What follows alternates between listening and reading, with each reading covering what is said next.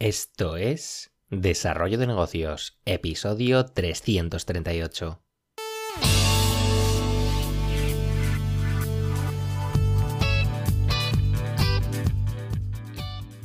Muy buenos días, ¿qué tal? ¿Cómo estás? Bienvenido, bienvenida de nuevo al podcast Desarrollo de Negocios, el programa donde ya sabes, hablamos de ideas, de casos, de estrategias, de oportunidades, de mentalidad, de todo aquello que puede ayudarte a crear y mejorar tus propios proyectos online.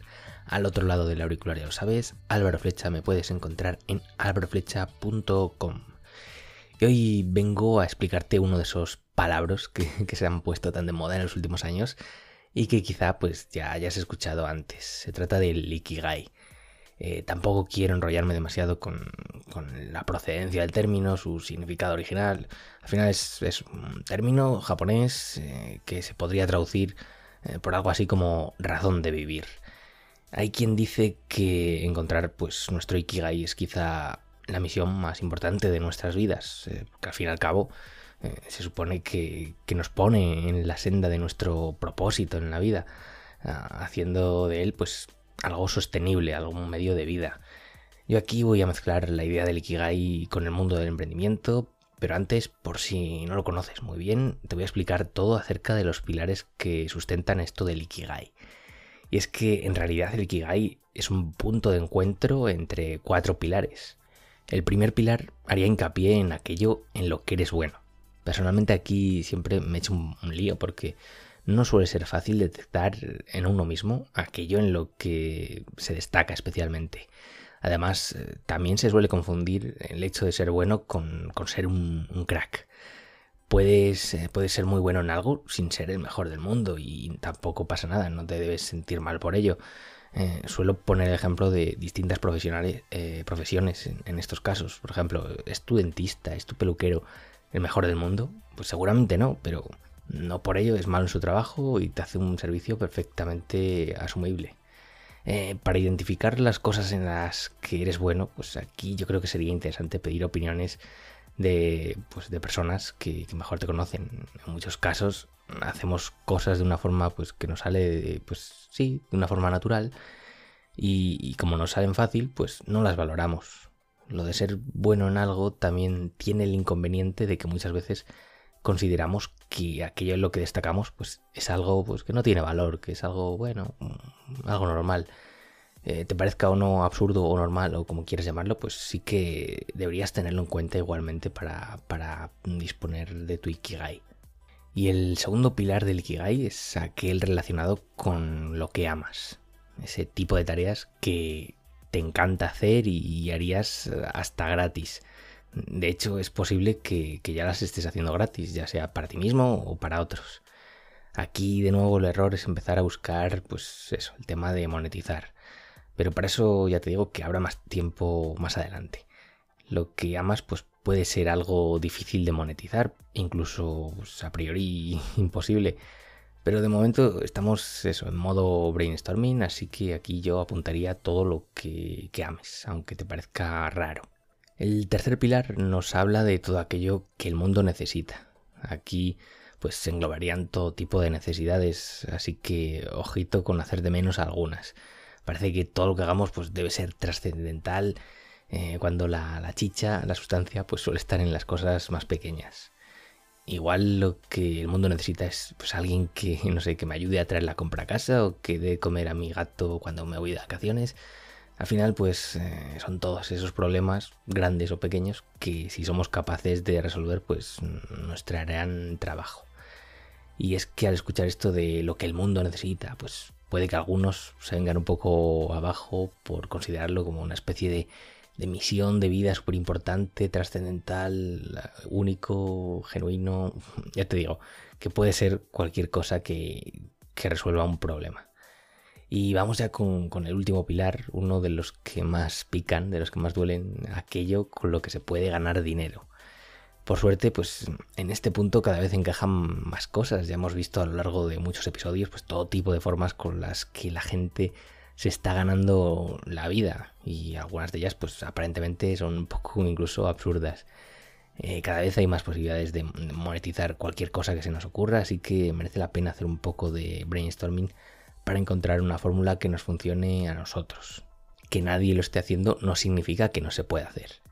Ahora bien, ¿cómo unimos todos estos puntos a la hora de emprender? Mm, para empezar, yo te diría que tampoco pasa nada si no los cumples todos. Tanto la vida como el emprendimiento pues son procesos continuos que van cambiando y cambiándonos. Eh, puede que tengas la suerte de dar con la tecla y encontrar con, algo que cumpla todas estas características, aunque yo creo que no suele ser lo más común. Yo empezaría a darle vueltas especialmente a dos puntos, en qué soy bueno y qué es lo que amo hacer.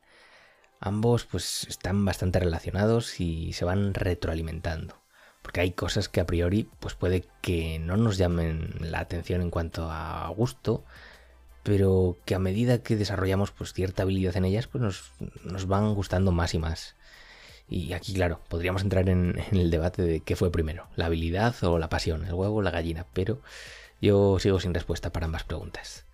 Eh, si en cambio pues te encuentras ante algo que, te apasiona, pues tendrías que preguntarte algunas cosas. ¿Te gusta más la idea de que te guste que el hecho de desarrollar pues una habilidad en ella. Eh, estás cambiando de pasión cada cinco minutos. Es que aquí hay que tener mucho cuidado. En muchas ocasiones nos gusta más, pues no sé, la idea romántica que se esconde detrás de, la propia idea, sin, plantearnos todo lo que conlleva pues desarrollarla. Por ejemplo, pues mucha gente estoy viendo que se encuentra idealizando mucho la, profesión de los programadores. Se piensan ahí que van a estar ahí con el ordenador, que van a ser hackers, que no sé qué pero cuando se meten en el sector, pues muchos de ellos pues ven que la realidad es muy diferente y ni se acerca a sus expectativas. Aquí aconsejaría pues que te metieses en la piel de una persona que se dedique a lo que tú consideras que podría apasionarte, que podría gustarte, eh, preguntar mucho a gente del sector y ver en directo cómo es el día a día en, ese tipo de trabajo. En cuanto al tema del dinero, antes de nada, pues me plantearía cuáles son mis aspiraciones personales para, para mi estilo de vida. Ahora que yo estoy siguiendo personalmente a mucha gente que vive viajando, he descubierto pues es un grupo de personas que tiene unos negocios un tanto extraños, con un público muy nicho, muy pequeño incluso, pero al tener un estilo de vida en el que apenas necesitan ingresos, pues pueden hacer de, sus extrañas pasiones sus profesiones.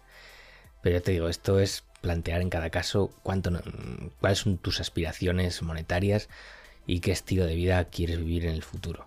Aunque evidentemente esto está claro que va a cambiar con el tiempo, pero bueno, mm, sirve para plantear la base. Y es que precisamente otro tema dentro del Ikigai al que no se le suele hacer demasiado caso es su posible variabilidad. Porque ¿acaso nuestro Ikigai debe ser siempre igual?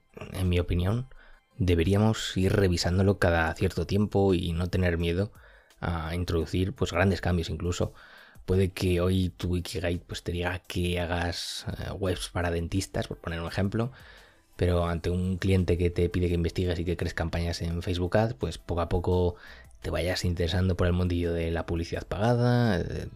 Con la práctica, pues te vas haciendo cada vez mejor profesional y pues de carambola pues detectas que el mercado está demandando este tipo de profesionales y ya ves, al final pues este proceso es orgánico, puede ir cambiando, las cosas cambian constantemente, no hace falta que tengas, bueno, no hace falta y es que no va a ser así, que tengas una profesión ya para toda la vida, tal y como cambia el mundo. Así que bueno, simplemente he querido abrir el, melón del Ikigai, eh, mezclándolo un poco con el tema de emprender, para que, bueno, hagas el ejercicio mm, de encontrar estos, mm, bueno, de encontrar, de poner por escrito estos cuatro puntos, si es que los tienes claros, si no, no pasa nada y jugar, jugar un poco a ver con las intersecciones, descubrir mm, quizá nuevas ideas, nuevos proyectos que te podrían interesar. Y bueno, es, interesante, pero mm, para mí, ya te digo, no es algo definitivo. O tienes un Ikigai o estás perdido en la vida. Tampoco es eso.